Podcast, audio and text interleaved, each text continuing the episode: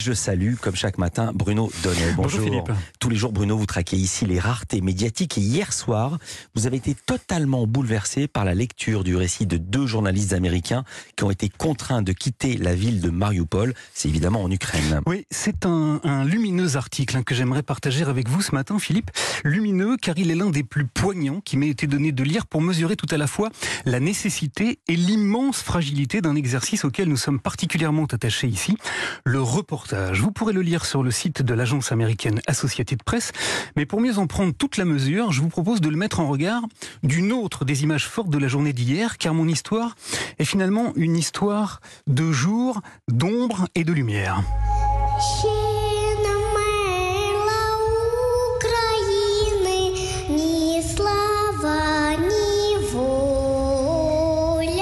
La voix que vous entendez derrière la mienne, c'est celle d'une petite fille de 7 ans. Elle s'appelle Amélia, elle est ukrainienne et elle a chanté avant-hier soir l'hymne de son pays devant une salle de concert bondée qu'elle a transportée d'émotion en Pologne. Mais si Amélia est arrivée jusqu'à cette scène, c'est parce qu'elle a été préalablement éclairée, éclairée par la lumière médiatique alors qu'elle était réfugiée dans un bunker de Kiev et que pour échapper à la peur et au bombardement russe, elle a été filmée puis vue dans le monde entier en train d'entonner la reine des neiges et son désir enfantin de se voir libéré, délivré.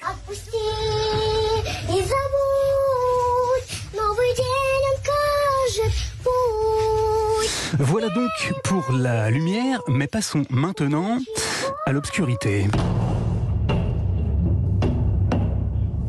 Le son que vous entendez à présent, c'est le fracas de la guerre. Il a été capté à Mariupol, une ville martyre d'Ukraine, par ces deux journalistes américains qui, jusqu'à avant-hier, étaient les tout derniers reporters présents sur place et donc les seuls à pouvoir documenter les atrocités qui s'y déroulent. Mais si je vous dis étaient, Philippe, c'est parce qu'il y a deux jours, nos deux confrères ont été exfiltrés, sortis de la ville en toute hâte par des militaires ukrainiens venus les protéger d'un terrible péril. Des soldats russes projetaient en effet de les prendre en otage et souhaitaient les filmer puis les contraindre à dire que tout ce qu'ils avaient écrit, capté en vidéo ou photographié était faux.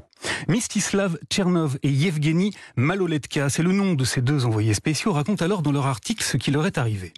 Où sont les journalistes, putain de merde? Ils décrivent comment des hommes en armes sont venus les chercher en hurlant dans les couloirs de l'hôpital où ils étaient en reportage. Ils expliquent qu'ils ont dû courir et traverser pendant dix longues minutes les méandres d'une ville dans laquelle les balles sifflaient à chaque coin de rue.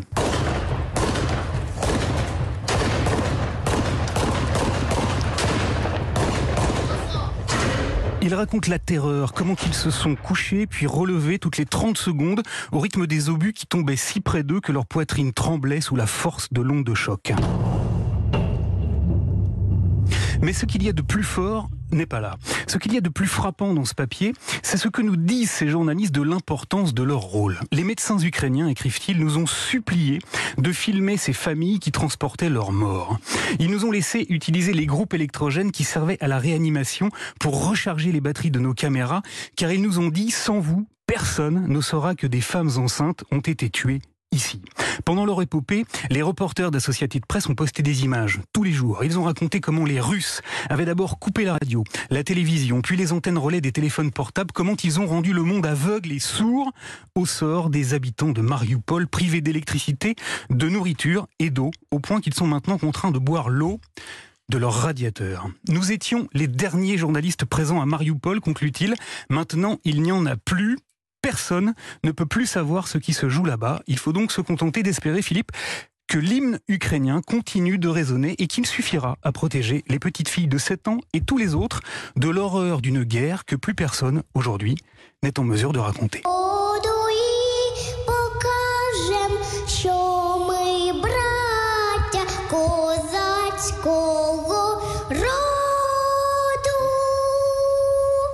L'eau des radiateurs. Merci Bruno Donnet. À demain.